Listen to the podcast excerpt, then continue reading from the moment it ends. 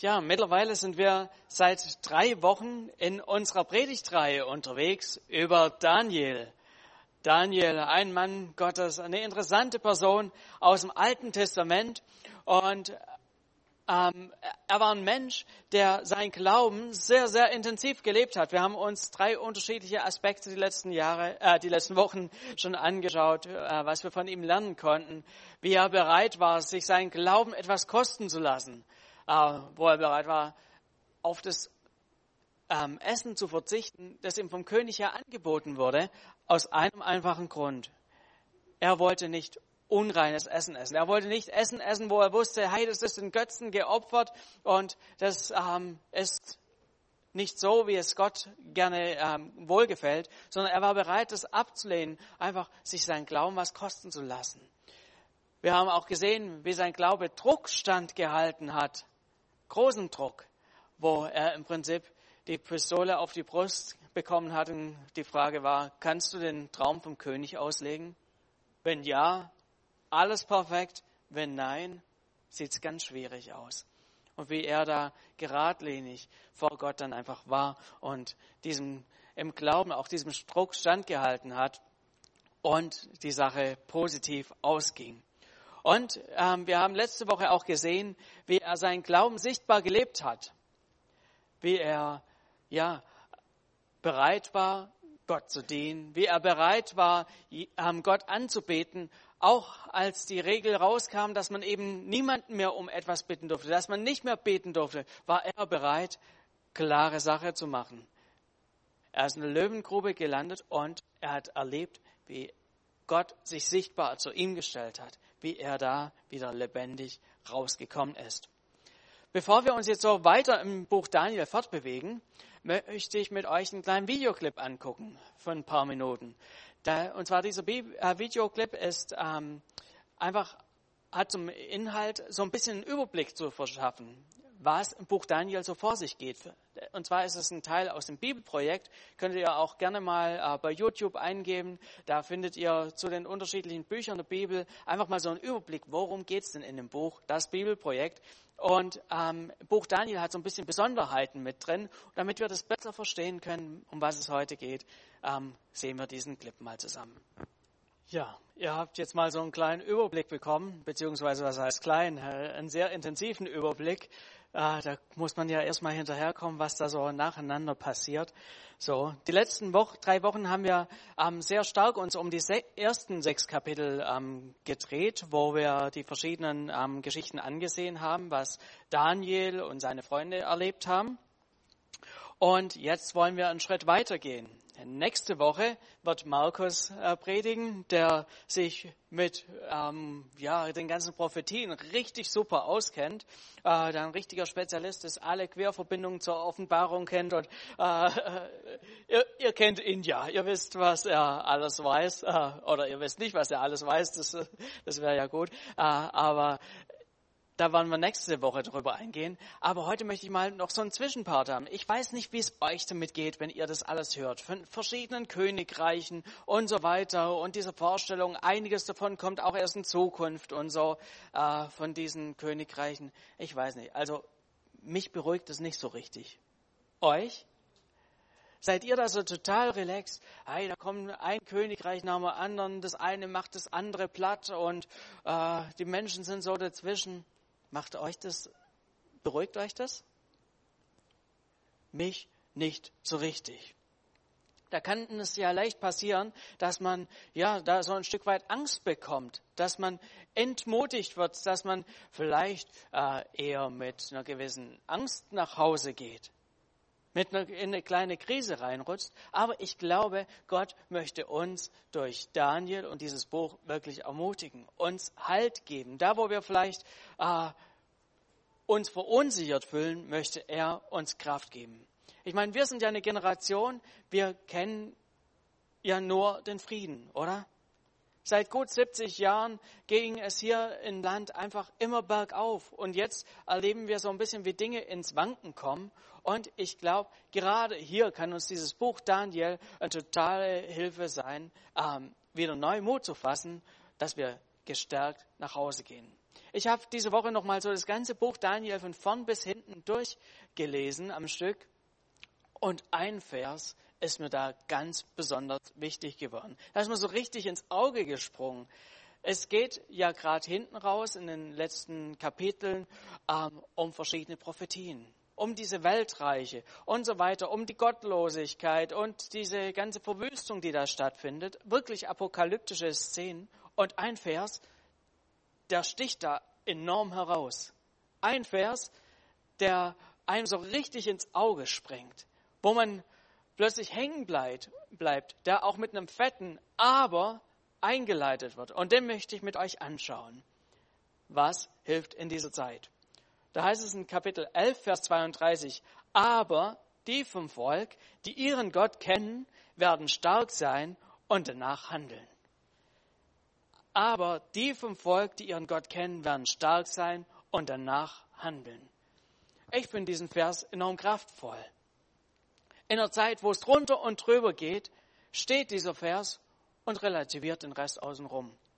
Es kann sein, wie es will, aber ich glaube, dieser Vers war zuallererst mal für Daniel ein Trost. Er hatte ja keine einfache, kein einfaches Leben. Er war Jude, in Israel geboren, wurde in jungen Jahren, wo er gerade mal Jugendlicher war, deportiert. Mittlerweile ist er älter geworden und er hoffte so sehr, seine Heimat wiederzusehen. Und er bekommt von Gott diese Vision äh, geschenkt, äh, wo er selber auch so, hui, was soll ich denn damit anfangen und äh, hatte daran richtig zu knabbern. Und dann bekommt er diesen Satz geschenkt. Aber die vom Volk, die ihren Gott kennen, werden stark sein und danach handeln. Ich glaube, für Daniel war das eine unglaubliche Kraft, auch dieser Vers, weil er wusste auf einmal, wenn ich meinen Fokus richtig setze, dann komme ich durch die ganze Situation durch, egal wo ich gerade drin bin. Diejenigen, die nah an Gott dran sind, die ihn kennen, die können selbst in den größten Herausforderungen bestehen. Aber was bedeutet es denn für uns konkret? Was meint dieser Vers für uns? Was bedeutet es, Gott zu kennen? Dieses Wort kennen, ähm, das steht im Hebräischen das Wort Yada. Und ich möchte einfach mal mit euch anschauen, was dieses Wort bedeutet. Ich meine, kennen ist ja bei uns in unserer äh, Kultur ein relativer Begriff, oder? Viele haben tausend Facebook-Freunde und so weiter, lauter Leute, die sie kennen. Manche vielleicht zum letzten Mal vor 30 Jahren oder 40 oder 50 in der Grundschule zum letzten Mal gesehen, aber kennt man auch. Ist das die Form, die hier mit dem Kennen gemeint ist? Ist das gemeint, die, die Gott kennen? Reicht es, so in Anführungszeichen, ihn halt auch ein, als ein unter tausend so in der Freundesliste noch mit dabei zu haben? Werden diejenigen, die ihn so kennen, sich als stark erweisen und danach handeln? Ich möchte mit euch mal schauen, was dieses Wort in der Bibel bedeutet. Das allererste Mal, wo dieses Wort Yada in der Bibel vorkommt, ist in 1. Mose 29. Ich möchte mit euch diese Stelle lesen. Da heißt es, Jakob sprach zu ihnen, das waren Männer, die er auf einem Brunnen getroffen hat, kennt ihr auch Laban, den Sohn Nahors? Sie antworteten, ja, wir kennen ihn. Er sprach, geht es ihm auch gut? Es geht ihm gut und siehe, da kommt seine Tochter Rahel mit den Schafen. In diesen wenigen Versen kommt schon einiges rüber, was kennen bedeutet. Diese Männer haben diesen Laban nicht nur vom Namen her gekannt, haben nicht nur gesagt, ja, ja, ich weiß schon, wo der wohnt, der wohnt da hinten irgendwo, sondern auf die Nachfrage, hey, wie geht es ihm, wussten die Männer einfach sofort Bescheid. Ja, dem geht's gut. Und die kannten auch sein Umfeld. Die haben sofort gesehen, ah, guck mal da hinten, da kommt die Rahel, das ist seine Tochter, ah, wir können dich gleich connecten. Die wussten Bescheid, wie es dem Laban geht und was sein Umfeld ausmacht, wie ähm, es so um den Laban steht. Und ich glaube, das ist schon so ein erster Aspekt für uns, den wir rausnehmen können, was es bedeutet, Gott zu kennen. Nicht nur eben, ja, halt auch grob, um ihn zu wissen, dass es ihn gibt, sondern ähm, es bedeutet viel mehr. Es bedeutet darum, hey, das, das was ihn ausmacht, ähm, zu kennen, um ihn zu wissen. Und ich möchte mit euch noch einen zweiten ähm, Vers anschauen, wo nochmal dieses Wort vorkommt, dieses Kennen, wo wir nochmal noch tiefer reinkommen und mehr erkennen können, was es bedeutet. Und zwar im Psalm 139 in Vers 1 bis 4, da kommt dasselbe Wort vor. Da heißt es, Herr, du hast mich erforscht und du kennst mich. Wenn ich mich setze oder aufstehe, du weißt es.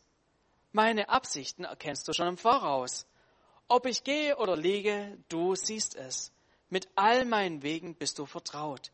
Ja, noch ehe mir ein Wort über die Lippen kommt, weißt du es schon genau her.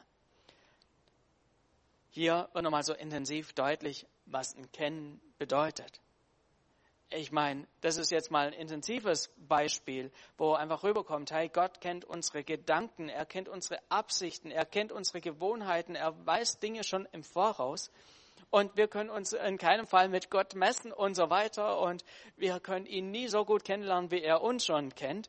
Aber es macht so ein bisschen deutlich, was dieses Kennen bedeutet ist weit mehr als nur, ja, ich kann noch ein paar Eigenschaften runterrattern, sondern es ist was, wo man um den anderen weiß, wo eine Herz-zu-Herz-Beziehung da ist und ähm, mit dem anderen Leben da ist. Das bedeutet ein Kennen. Zu wissen, wie der andere tickt, wie es dem anderen geht. Und genau das ist hier gemeint im Buch Daniel. Aber die vom Volk, die ihren Gott kennen, die an ihrem Gott dran sind, die mit ihm verbunden sind, werden stark sein und danach handeln. Und ich glaube, dieser Vers ist für uns ein Ansporn und eine Herausforderung zugleich. Jemanden zu kennen, ist eine dynamische Sache. Es ist was, wo man dauerhaft ein bisschen dranbleiben muss oder wo man auch richtig dranbleiben muss. Sonst wird aus einem Kennen ein Ja, den kenne ich noch von früher. Gott lädt uns ein, ihn immer und immer besser kennenzulernen, mit ihm vertrauter zu werden, mitzubekommen, was sind die Dinge, die ihm wichtig sind. Was liegt ihm aktuell auf dem Herzen und nicht nur irgendwann in der Vergangenheit. Und da möchte ich Sie einfach fragen, wie steht es bei dir um dein Gott kennen? Bist du mit Gott vertraut? Ist es was, wo du sagen kannst, es ist mehr als nur, äh, habe ich halt auf meiner Freundesliste. Kennst du ihn? Gott wünscht sich nichts sehnlicher als diese Verbindung zwischen ihm und uns. Dass wir dauerhaft an ihm dran sind. Dass wir Zeit mit ihm verbringen. Im Gebet. Dass wir seinen Heiligen Geist in unser Leben einladen, mit ihm Gemeinschaft haben. Dass wir in seinem Wort forschen da besser kennenlernen, wie er tickt, wie er ist, was ihm wichtig ist. Und Gott fordert uns da immer mehr heraus und sagt, hey, komm näher an mein Herz ran. Ich will dich besser kennenlernen und lass uns da einfach immer intensiver unterwegs sein. Das ist Gottes Wille, dass wir ihn besser kennenlernen. So, dass wir stark werden, dass wir stark sein können. Was bedeutet dieses stark? Gibt es da eine Bedeutung für uns? Was, was meint stark sein? Ich habe ja auch nochmal äh, nachgeschaut. Dieses Wort, was hier steht, heißt Hatzak. Und es meint so viel wie stark sein, tapfer sein, mutig sein, fest bei einer Sache sein. Das steht im Wörterbuch so drin. Aber ich finde es unglaublich interessant, dieses Wort, was hier steht, ähm, das Wort es, es bedeutet noch viel mehr. Das ist so ein unerschütterlich sein. Und ich habe mal geguckt, wo kommt denn dieses Wort so in der Bibel vor? Und ihr glaubt es nicht, es kommt an einer Stelle in einem Kapitel der Bibel permanent vor. In manchen äh, Versen zwei, dreimal. Und zwar in Nehemiah 3, als es um den Bau der, ähm, der Mauer von Jerusalem geht. Und zwar heißt es da, ähm, dieses Fest waren, sie bauten diese ähm, Mauer von Jerusalem. Sie haben die Mauer gefestigt, befestigt. Und in jedem, und da heißt es so, und der hat diese Mauer da festgemacht und der hat die Mauer da festgemacht und so weiter. Und genau dieses Festmachen, dieses Starkwerden, das ist hier gemeint, dass, un, dass Gott uns stark machen möchte, unerschütterlich machen möchte, wie so eine Stadtmauer. Ich finde es so ein richtig starkes Bild, so eine Stadtmauer, ähm, die, die steht einfach da. Da kann außenrum passieren, was es will, die steht. Da kann auch einer dagegen hauen oder sonst was, die steht. Und genau dieses Festsein, dieses Stabilsein, dieses Starksein meint Gott. Wenn wir nah an ihm dran sind, wenn sein Volk nah an ihm dran ist, dann werden die stark. Da kann es außenrum winden, da kann es außenrum ja stürmen und tun und machen, aber da wie so eine Stadtmauer, die in sich selber ruht. So können wir in Gott ruhen. Das ist das, was Gott sich für uns wünscht. Das ist das, wo er uns reinbringen möchte. Dass nicht, wenn außenrum irgendwelche Dinge sind, dass wir gleich umfallen und äh, an uns selber zweifeln, an unserem Außenrum zweifeln, sondern Gottes Wunsch ist, dass wir dann wie so eine Stadtmauer stark sind. Dass wir wie so eine Stadtmauer einfach stabil sind, in Gott ruhen können. Und dieses Kapitel, äh, dieser Vers, der endet dann damit, werden stark sein und danach handeln. Wie sollen wir denn handeln? Entsprechend dem, wie wir Gott kennen. Und ich fand es interessant, dieser Vers hat eine ganz große Ähnlichkeit mit einer Sache, die Jesus gesagt hat. In Matthäus 7, Vers 24, da heißt es, darum gleicht jeder, der meine, Wort hör, meine Worte hört und danach handelt, einem klugen Mann, der sein Haus auf felsigen Grund baut. Darum gleicht jeder, der meine Worte hört und danach handelt, einem klugen Mann, der sein Haus auf felsigen Grund baut.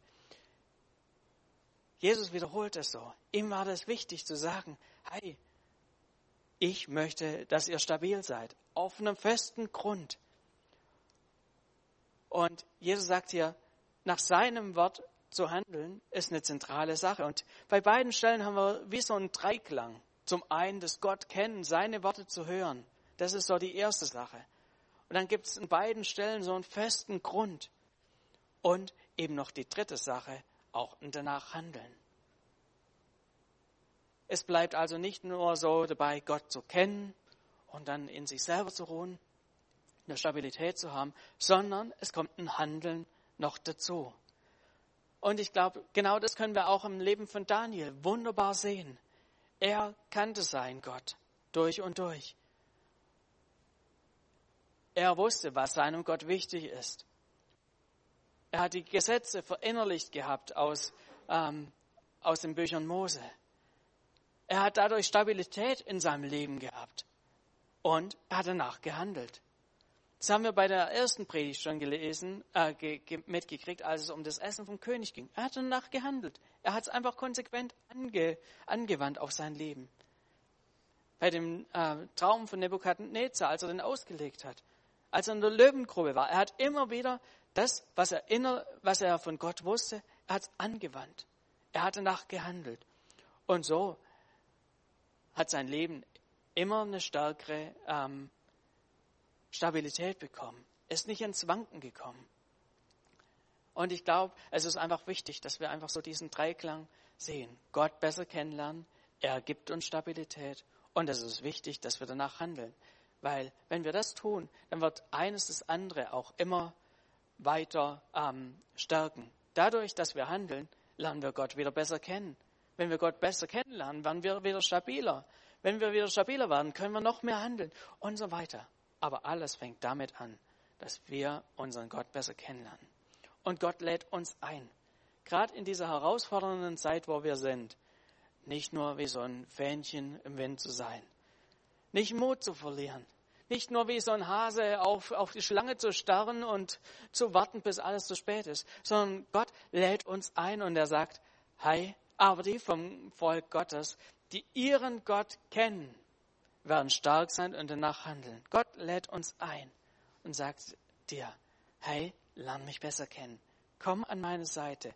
Komm in eine Beziehung mit mir. Und aus dieser Beziehung heraus wirst du Stärke bekommen, wirst du stabil werden, hast du Kraft zu handeln und du kannst mutig und glaubensvoll die nächsten Schritte gehen. Das möchte Gott uns heute mitgeben für die kommende Woche. Komm an sein Herz ran. Ich darf das Lobpreisteam schon mal nach oben bitten und ich möchte uns auch eine Möglichkeit geben, hier zu reagieren. Wer möchte, darf gerne mit aufstehen, dass wir miteinander beten.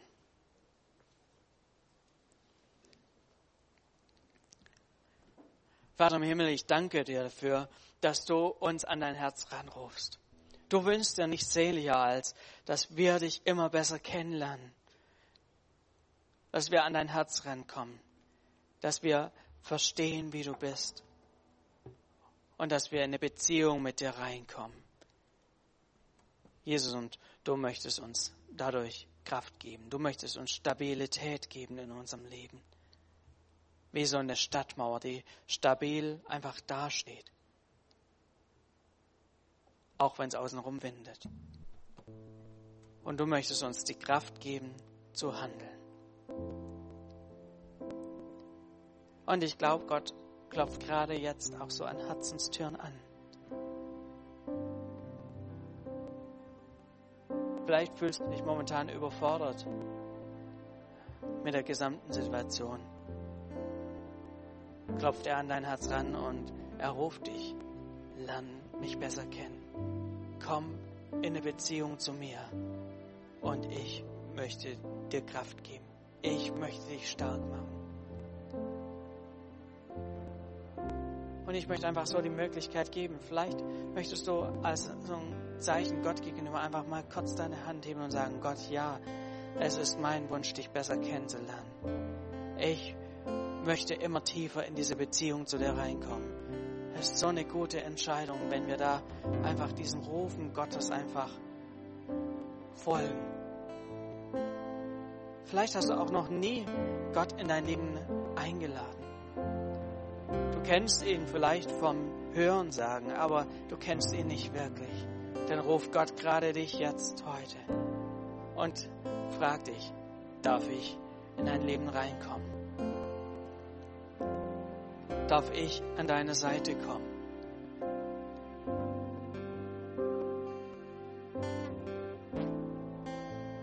Klopft an unsere Herzenstür. Er möchte mit uns in Verbindung kommen. Jesus und wir sind hier und wir sagen dir, ja, wir wollen noch mehr von dir. Wir wollen dich kennenlernen, mehr und mehr. Jesus, du siehst jeden Einzelnen, der ja diese Entscheidung getroffen hat und sagt, ja, ich will mehr. Komm du. Öffne unsere Augen, wie auch ein nächster Schritt sein kann, in die Beziehung zu dir reinzukommen. Wie wir dich immer besser kennenlernen können. Wie wir handeln können nach dem, wie es dir wichtig ist. Jesus, da segne ich jede einzelne Person, die diesen Wunsch in sich hat und sagt, ja, ich möchte meinem Gott nachfolgen. Ich möchte ihn kennenlernen. Ich möchte nah an seinem Herzen dran sein.